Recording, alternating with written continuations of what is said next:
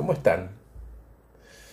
Luis trajo a su sesión de ayer em, un tema interesante. Me comentaba que a pesar de los contextos complicados que en algunos lugares están viviendo, él va a honrar su propósito y, y no se va a distraer. Le dije, contame un poco más, Luis, de qué se trata esto. Y me dice, y es la diferencia entre administrar miseria y versus proponerme a mí mismo, ponerme de pie con mis valores, con mis recursos y planificar lo que va a venir. Mi decisión de prosperar, a pesar de que para algunos el presente pueda ser sombrío, lo hago por mí. Pienso en seguir formando mi mejor versión para los próximos 5 o 10 años, no el hoy. ¿Y sabes qué, H? Las versiones ajenas, las opiniones ajenas, me ayudan a entender si estoy armando bien mi manera de disuadir y de negociar o no.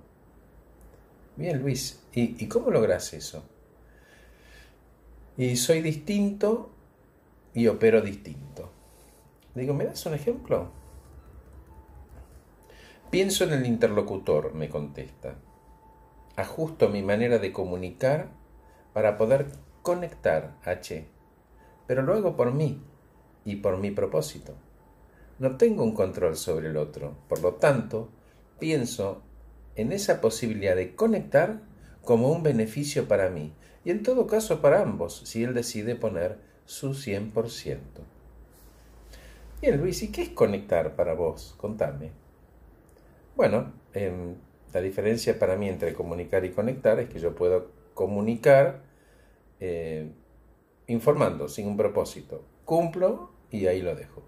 En cambio, conectar es validar que se entendió el mensaje y que va a haber eh, acciones concretas de los dos lados, porque la otra parte también se va a hacer cargo. Yo pongo mi 100%, él pone su 100% y los dos hacemos 200%. ¿Me explico, H? Clarísimo. ¿Y cómo logras esa conexión, Luis? Contame. Ahí viene el secreto, me dijo. Son cuatro cosas. Soy generoso con mi tiempo, ajusto mis modales, el afecto y la amabilidad. Mira, interesante Luis. ¿Y qué recibe el otro a cambio? La otra parte del secreto. Respeto a su opinión, a su manera de pensar y le doy entidad a su persona. Bien Luis, si tuvieras que resumirlo en una oración, y me dijo, foco en mí mismo y mi propósito versus la distracción. Gracias por escucharme, soy Horacio Velotti. Este podcast, este video se llama Administrando Abundancia. Que estén muy bien.